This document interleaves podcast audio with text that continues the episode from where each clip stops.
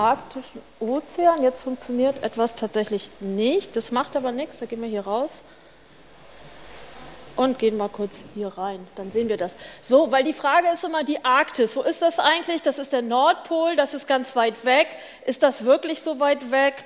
Und da habe ich gedacht, ich bringe mal statt einer Karte, die eigentlich immer gleich aussehen, ein Globus mit und zeige mal, hier kommt jetzt die Ansicht, das kennt jeder, dieses hier, ne? das ist Europa. Europa kennen wir und wenn wir dann mal hier raufklicken, sehen wir hier vom Alfred Wegener Institut eins der Polarflugzeuge und auf dieser Abbildung fährt es im Prinzip einmal um den arktischen Ozean rum. Auf der Abbildung ist jetzt kein Eis, damit man wirklich mal sieht, die Arktis, der Nordpol, ist kein Kontinent wie die Antarktis, sondern es ist ein Ozean, der eisbedeckt ist, noch auf dieser Abbildung jetzt gerade nicht. Und darüber, wo ich gleich, was ich gleich berichten möchte,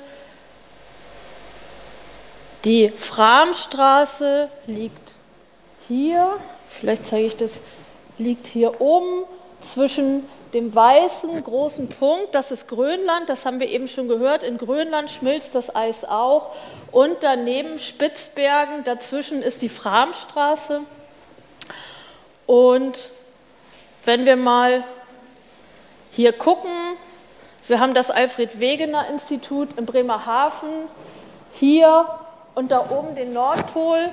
Das heißt, so weit entfernt ist der Nordpol nicht von uns. Wir denken immer, Nordpol ist wahnsinnig weit weg, ist er nicht. So, dann verlasse ich jetzt diese Anwendung und mache mal weiter mit dem PowerPoint. Die Arktis erwärmt sich doppelt so schnell wie der Rest des Planeten.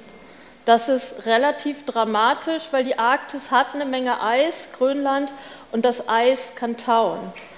Und warum sollte uns das interessieren? Wir haben hier die Abbildung, der Film läuft. Ich rede einfach mal weiter. Was wir sehen, wir haben hier haben wir nochmal Grönland, hier haben wir Spitzbergen, da ist Europa, hier ist die Framstraße und hier sehen wir die Entwicklung des Meereises ab 1992. Der Film läuft einfach mal und der geht zwei Minuten, da habe ich jetzt Zeit zu reden. Und was ich zeigen will, ist die Entwicklung. Wir haben hier, immer wenn das Meereis wärm, mehr wird, das ist der Winter, das ist der arktische Winter. Da ist es kalt, da ist es dunkel, das Wasser friert, das Eis wird ganz dick. Und hier das Weiße ist das dicke, alte Meereis, das, was über den Sommer bleibt, was wir eigentlich brauchen in der Arktis. Ähm, und dieses Meereis wird immer weniger. Gerade das dicke Meereis wird immer geringer, weil die Temperaturen hochgehen. Und was noch passiert, ist immer, man sieht hier so einen Wirbel, im Winter bildet sich das Meereis, driftet dann langsam durch den arktischen Ozean, durch die Framstraße hier in den Atlantik.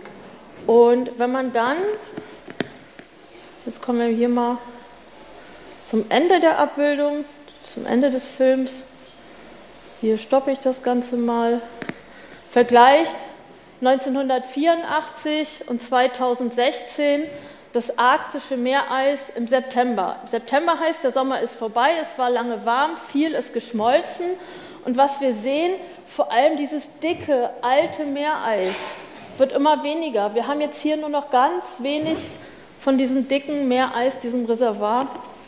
Ähm, das ist ein Hinweis auf den Klimawandel natürlich und sollte uns allen zu denken geben. So, warum interessiert uns die Arktis? Ich meine, gut, sie ist nicht ganz so weit weg wie die Antarktis, aber sie beeinflusst das europäische Wetter. Und ich habe hier jetzt mal eine Abbildung mitgebracht. Ich bin keine Meteorologin, ich werde da auch nicht zu sehr in die Tiefe gehen, das kann ich selber schwer erklären. Aber es gibt zwei Wetterlagen in der Arktis. Die eine sieht so aus, die ist relativ konstant. Es gibt eine andere Wetterlage, das nennt sich der polare Wirbel oder Polar Vortex. Und da haben wir kalte Luft neben warmer Luft und das Ganze dreht sich. Und diese Wetterlage vermutlich durch den Klimawandel wird immer öfter auftreten. Und das bedeutet, dass wir Wetteranomalien bekommen, dass das Wetter bei uns zum Beispiel, ich ziehe jetzt keine Vergleiche zu heute, dass das Wetter bei uns im Frühling oder im Sommer sehr kalt ist viel kälter, als wir es erwarten, weil nämlich die Arktis ihre kalte Luft zu uns bringt. Und in anderen Bereichen, fast schon arktischen Bereichen, ist es sehr, sehr warm. Also das Argument, ich kenne den Klimawandel, glaube ich nicht, irgendwie bei uns ist es sehr kalt gerade, jetzt zum Beispiel, könnte, könnte ein Indiz auf so eine Wetterlage sein. Und weil die Arktis für uns eben auch klimamäßig sehr, sehr wichtig ist und weil da gerade sehr, sehr, sehr viel passiert und ein Wetterrekord den nächsten jagt, da komme ich gleich noch zu, errichtet das Alfred Wegener Institut seit 2014 in der Framstraße, eben da zwischen Grönland und Spitzbergen, ein modulares Observatorium. Dieses Observatorium ist nicht ein großes Gerät, was irgendwo steht, sondern ganz viele verschiedene Geräte. Da werde ich ein paar gleich von vorstellen. Und diese Geräte sind zum Teil so ausgestattet, dass sie uns ihre Daten direkt über Satellitenverbindungen auf unsere Computer senden, dass wir gucken können, was in der, äh, in der Arktis passiert. Und das Ganze ist gefördert natürlich durch die Helmholtz-Gemeinschaft. Wir sind ein Helmholtz-Center ähm, als strategische Ausbauinvestition. So, wir haben zum Beispiel, das ist kein Foto, das ist eine Grafik von einer ganz tollen Grafikerin. Ähm, Geräte auf Eisschollen. Also diese Geräte werden, dass die Wissenschaftler fahren mit Polarsternen an die Eisschollen ran oder werden abgesetzt auf den Eisschollen. Ich zeige auch gleich ein paar Fotos und setzen Geräte aus, verschiedene Geräte. Ich will da jetzt nicht zu sehr in die technischen Details gehen, aber wer Interesse hat, kann mich gerne anschließend fragen. Es werden Sachen gemessen wie Schneehöhe, Eisdicke, Temperatur, Wind, Sonneneinstrahlung, alles, was man braucht, um das Klima ähm, zu beobachten. Und hier haben wir ein paar Fotos. Hier sehen wir, wir haben eben schon gehört, Polarstern, Polarstern im Hintergrund. Hier ein Skidu, also so ein Motorschlitten, ähm, der die Forscher auf die Eisscholle bringt. Das ist eine Eisscholle. Und dort wird jetzt gearbeitet, um die Geräte zu installieren. Und man sieht hier das nochmal ein bisschen aus der Nähe. Auf diesen Bildern, ganz kurz, auf diesen Bildern sind jetzt Männer abgebildet. Es gibt es aber auch genauso mit Frauen. Das ist keine Männerarbeit. Also Frauen, junge Mädchen, die das gerne machen würden, macht. Ähm, das ist keine Männer, Männerdomäne. Ähm, und hier sieht man, wie ein Loch gebohrt wird ins Eis. Also das ist wirklich harte Arbeit, weil das Eis ist dick. Oder so ein ähm, Schneehöhenmesser aufgestellt wird, der die Schneehöhe misst und gleich auch dann an, bei uns ans Institut bringt. Und diese Messgeräte haben auch schon eine gewisse Berühmtheit erlangt. Also am 10. Februar 2017, ein paar Monate her, gab es einen Spiegel-Online-Artikel, warum es am Nordpol gerade so warm ist wie in Berlin oder Hamburg.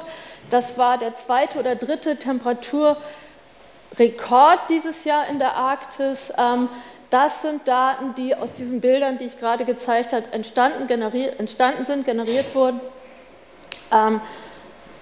Die uns zeigen, in der Arktis ist gerade ganz viel los. Und ganz kurzer Exkurs, ich war auf einer Konferenz letzte Woche, vorletzte Woche in Washington, wo sich die Arktis-Community, die Wissenschaftler getroffen haben und selbst erfahrene, gestandene, ältere Wissenschaftler, die viel gesehen haben in der Arktis, reden davon, dass das, was jetzt passiert, dramatisch ist und auch die Leute, die in der Arktis wohnen, die Local Communities werden die im Englischsprachigen genannt, ähm, sind im Moment wirklich in Aufruhr, weil die jeden Tag vor Ort sehen, mein Gott, es taut, wir haben Eisregen statt steht. Ups.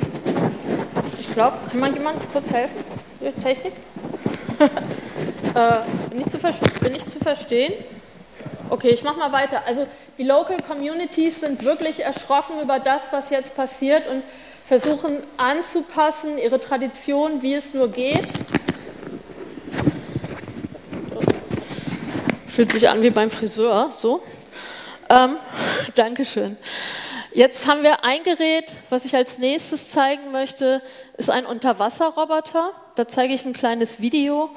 Ähm, also wir sind nicht nur auf dem Eis, wir sind auch unter dem Eis. So sieht der Roboter als Foto aus mit ganz vielen Sensoren. Die werde ich jetzt natürlich nicht im Einzelnen vorstellen. Aber alles, was Biologen und Meeresphysiker sich wünschen, was gemessen werden kann, wird damit gemessen. Und jetzt zeige ich mal ein kurzes Video, wie das ins Eis gelassen wird.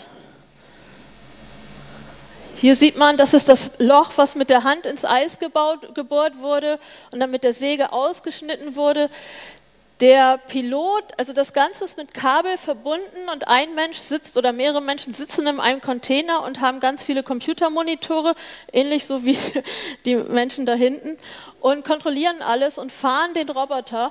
Und man sieht, jetzt taucht er langsam ab. Der Pilot hat alle Funktionen probiert und jetzt verschwindet es gleich. Ist das Mikro schon wieder weg? Ähm, verschwindet es gleich unter dem Eis.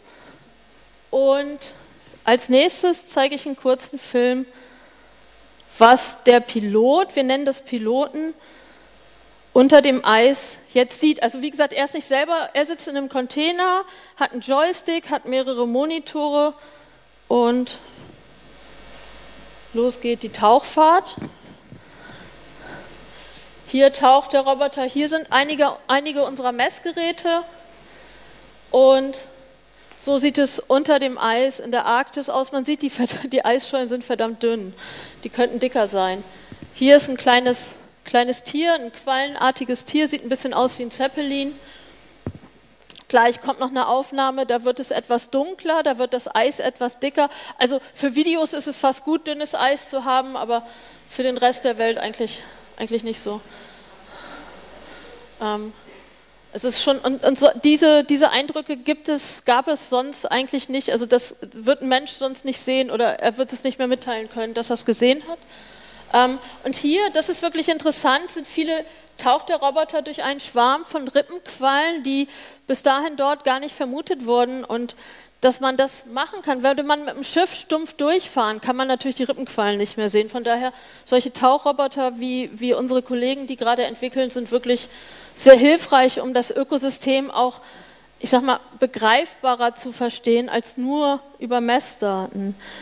Ähm, so, wir sind unter dem Eis. Da habe ich jetzt keine keine Fotos von, wie die Leute dort arbeiten. Wir hatten das Video. Aber was wir unter dem Eis auch haben, sind sogenannte Verankerungen. Das sind lange Seile, die im Meer hängen. Und die haben unten einen Anker, der mit Akustiksignal in einem Jahr ausgelöst wird, wenn das Schiff wiederkommt. An diesen Seilen hängen ganz viele Messgeräte. Ich sage mal auch wieder das, was Physiker, Biologen, Chemiker gerne messen möchten, können sie damit messen.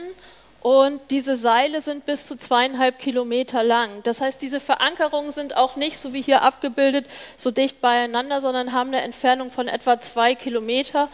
Und ähm, weil, wenn nach einem Jahr, die sind ein Jahr draußen, wenn Polarstern wiederkommt und das Funksignal wird von Bord aus gegeben, löst sich jeweils eine Verankerung und diese gelben Körper hier sind Treibkörper, die dafür sorgen, dass wenn der Anker erstmal weg ist, das Seil hochkommt und man dann die Geräte einholen kann, was trotz allem zweieinhalb Kilometer Seil, jede Frau, die strickt und weiß, irgendwie 500 Meter Wolle bringen einen in den Wahnsinn.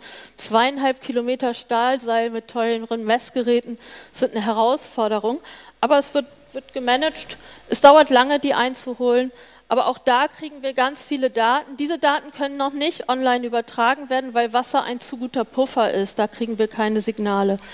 So, dann, ähm, ich habe vom Meeresboden erzählt.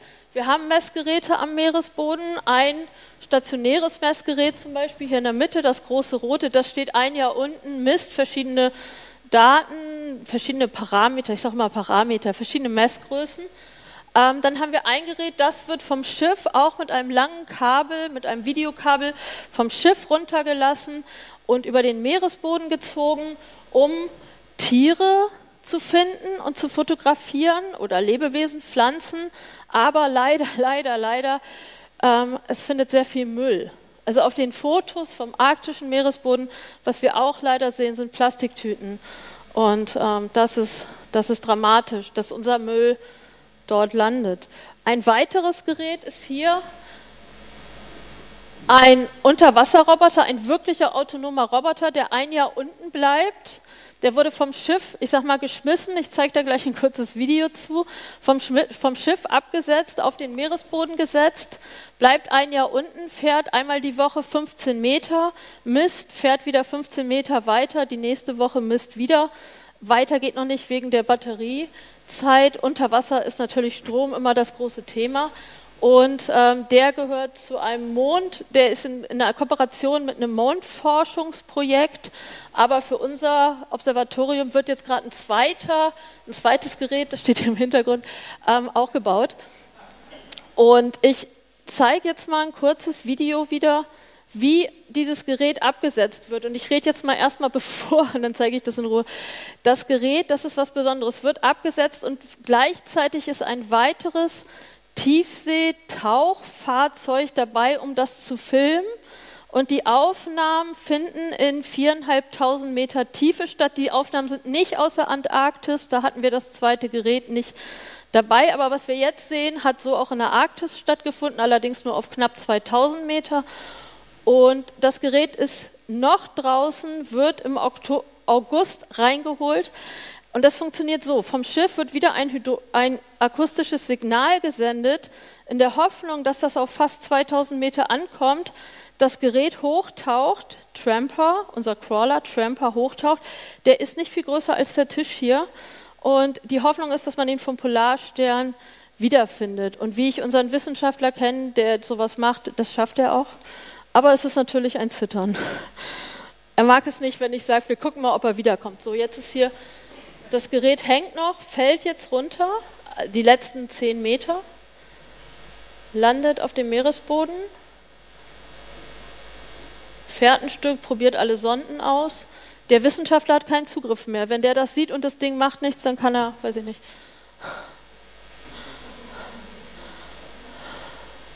Jetzt macht es ein Foto, es hält an, macht ein Foto. Und man sieht, die Schwierigkeit, der Meeresboden ist so fluffig, dass man sehen muss, dass die Sedimentaufwirbelung nicht immer ins Foto kommt. Das ist eine kurze Erklärung der Technik. Das sind Revolver, die sich drehen und immer die Sensoren, die sehr diffizil sind, austauschen nach einer Woche, weil das sind die Sensoren, die haben, die sind wie eine Nadel. Dieses Glas in der Stärke einer Nadel und die messen Sauerstoff. Das ist so das Besondere an diesem Tiefseeroboter. Damit haben wir das Video. Ähm, was wir auch machen, natürlich, weil wir diese ganzen Messdaten haben, alles, was ich, was ich schon sagte, Physiker und Biologen wünschen und Chemiker, ähm, dass wir die Satellitendaten der Sentinel, der europäischen Sentinel-Raketen, äh, Satelliten auswerten und die Daten vergleichen und somit auch, weil wir die gleichen Messgeräte auf dem Schiff haben, auf Polarstern, wie auch auf dem Satellit sind, dass man genau vergleichen kann. Wir sind vor Ort, wir können, sagen wir mal, Algen unter Mikroskop angucken, traditionell messen, die Menge. Wir haben die Messgeräte, die der Satellit hat, auch auf dem Schiff und können vergleichen, passt das alles zusammen. Und dadurch werden eben auch Satellitendaten zum einen verbessert, aber wir benutzen sie dann, wenn wir sehen, es passt gut, auch für unsere Forschungsergebnisse. Und jetzt kommen wir dazu, warum dieser Vortrag Smart Arctic heißt. Wir arbeiten daran, im Moment ein Datenportal aufzubauen, ich nenne das ganz gern das A wie Google, aber Google ist ja schon ein besetzter Begriff, aber jeder weiß, was gemeint ist, dass jeder, wirklich damit meine ich jeder Schüler, Studenten, interessierte Leute, ähm, auf die Webseite gehen des AVI Datenportals, diese Karte aufrufen, dann in die Karte reinzoomen und sehen, ach guck mal, da sind die und die und die Messgeräte, die dann kann man sich die Daten anzeigen lassen oder einfach eine Messkurve, dass man die Temperatur sich anguckt oder sagt, ich gucke mal, was auf Polarstern gerade ist, ähm, also Temperatur, was, welche Wassertemperatur, nicht was die Leute machen, so weit sind wir noch nicht, aber was die Temperaturen in der Arktis gerade machen, wenn Polarstern in der Arktis ist. Und das ist so im Moment noch eine große, ich glaube, wenn hier Entwickler sind, Softwareentwickler, die wissen, was für eine Aufgabe das ist, diese Unmengen an Daten, die wir zu bekommen, zu sortieren und dann so einzupflegen, dass sie findbar sind. Ähm, ich denke mal, in ein, anderthalb Jahren, ich will keine Prognose geben, vielleicht zwei Jahren, kann man diese Daten online frei abrufen und auch wirklich die Rohdaten bekommen. Also das ist kein, kein Geheimnis. So, dann gucken wir mal, ob dieser Link funktioniert.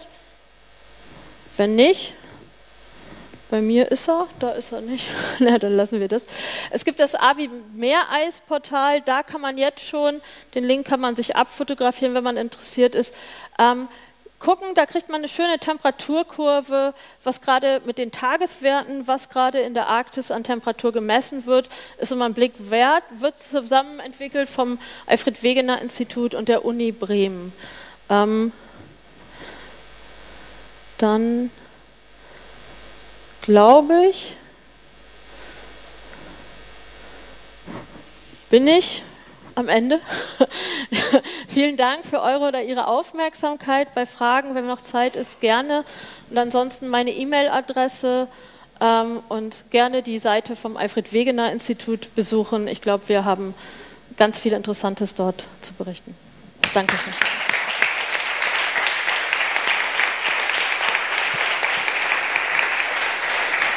Wenn ihr noch Fragen habt, dann fragen immer sehr gerne. Ich habe hier ein Mikrofon und da darf man jede Frage reinstellen.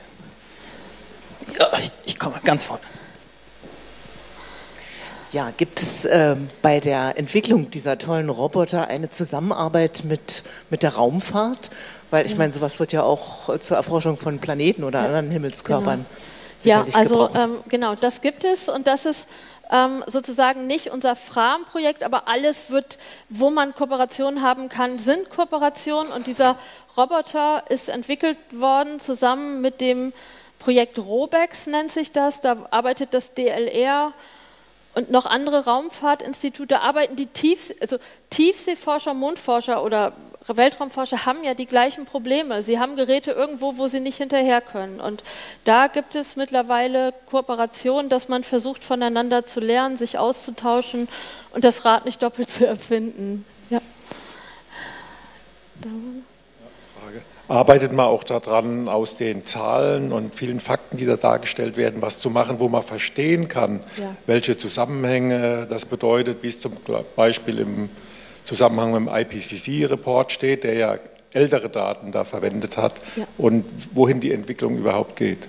Ja, also das auf jeden Fall. Wir versuchen immer auch ganz viel, darum bin ich auch hier, ganz viel die Öffentlichkeit zu auch informieren, nicht nur mit wissenschaftlichen Publikationen, die fast für Fachleute nicht mehr verständlich sind, weil sie sehr komplex sind, sondern auch, dass wir versuchen, Schüler zu unterrichten, dass wir Vorträge halten, dass wir ähm, Broschüren erstellen, ganz viel Informationsmaterial und auch von unserer Presse- und Öffentlichkeitsarbeit aus immer Ansprechpartner haben, wenn es Fragen gibt oder auch Experten in Schulen schicken, Experten irgendwo hinschicken, ähm, um die Öffentlichkeit darüber zu informieren, was los ist. Was man mit den Informationen macht, muss die Öffentlichkeit ja selber entscheiden. Aber wir müssen sie informieren, das ist unsere Pflicht, glaube ich, und unser eigentlich auch Anliegen. Also wir, wir forschen nicht, um, um zu forschen, sondern um die Leute zu informieren. Ich glaube, hier vorne war noch. Ähm, vorhin hatten wir äh, da so eine grobe Schätzung bekommen, um wie viel Meter die, äh, der Meeresspiegel steigt, wenn das Antarktiseis verschwindet. Äh, wie ist das mit Grönlandeis und gibt es da auch Berechnungen in dieser Art? Ja, da gibt es Berechnungen. Ich habe die jetzt ganz bewusst rausgelassen, weil man mit diesen Berechnungen sich auch immer sehr weit aus dem Fenster lehnt. Und wenn es dann nicht eintritt, dann haben wieder alle einen Grund daran zu zweifeln, was man gesagt hat. Ähm, es, wir reden auch im Meterbereich. Wir reden zwischen 0 und 5 Meter. Ich glaube, wenn man diesen Range angibt, ist man, ist man im guten Bereich. Über den Zeitraum ähm, so weit zu spekulieren, habe ich jetzt für mich hier mal ähm, rausgelassen. Aber ja, natürlich. Also die Arktis selber, das ist Meereis. Das kann schmelzen, da steigt der Meeresspiegel nicht. Das ist wie das Eis im Wasserglas, kann ruhig schmelzen, das Glas läuft nicht über. Aber das Grönlandeis, ja, ähm, Meeresspiegelanstieg in ungeahnter Höhe, also relativ hoch, ja. Ja, mit dem Schmelzen der Arktis äh, gibt es ja immer mehr wirtschaftliche Interessen ja. in den Gebieten. Ähm, was sind denn da jetzt gerade die großen Konflikte, beziehungsweise haben Sie als Institut Berührungspunkte ja. mit den, was ich weiß, Ölinteressen oder wie auch immer und ja. Landbeanspruchungen und so weiter und so fort? Also wir als Institut haben natürlich also wir, in, in, Deutschland ist es ja sowieso, wir sind nicht Teil des Arktischen Rates, wir sind nicht Teil der Arktischen Gemeinschaft der Anrainerstaaten. Deutschland hat glaube ich, kann ich so sagen, kein Interesse an arktischen Ressourcen. Wir als Institut sowieso gar nicht. Also wir forschen um der Erkenntnis wegen und eventuell vielleicht des, des Klimaschutzes, den man vermitteln kann. Generell ist es aber so, dass das in der Interesse in der Arktis wahnsinnig in die Höhe steigt. Ähm, natürlich im Ressourcenbereich, aber auch im militärischen Bereich. Die Kanadier, die Russen ähm, haben, haben, haben, haben ihr Territorium dort und möchten natürlich wissen, welche Schiffe dort reingefahren kommen oder auch die USA mit Alaska. Und dadurch, dass das Meereis, haben wir ja gesehen, wirklich stark zurückgeht und im Sommer, man geht davon aus, vielleicht 2030 ist die Arktis eisfrei, da können dann die Schiffe reinkommen. Und das hat natürlich auch nationale Interessen ähm, oder weckt nationale Interessen der jeweiligen Anrainerstaaten, ja. Ähm, also da ist ähm, ganz, ganz starkes Interesse und auf der Konferenz, wo ich jetzt war, da sind auch Vertreter aus allen Bereichen, die man sich vorstellen kann, die da Interessen haben und gucken, was los ist, ja.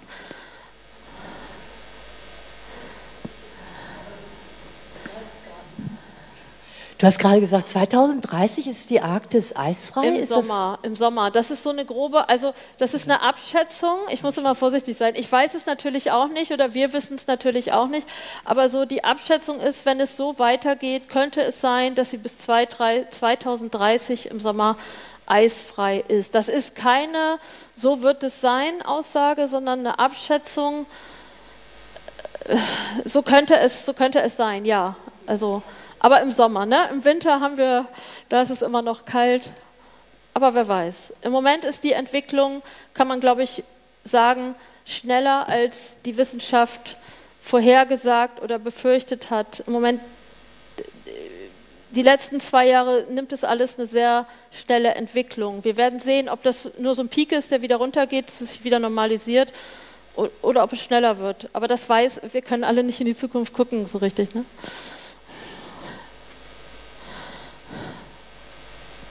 Vielen Dank. Ah, da ist noch eine Frage. Entschuldigung, fast übersehen. Danke. Ähm, ich habe noch eine Frage zu dem Roboter. Und zwar, Sie hatten ja gesagt, dass der Proben nehmen kann mit, äh, mit den Sonden, so Sauerstoffgehalt und sowas. Aber gibt es da auch die Möglichkeit oder besteht Interesse daran, dass er irgendwann auch direkt Proben nehmen kann und auf, von Bodenproben zum Beispiel mit nach oben bringen kann dann?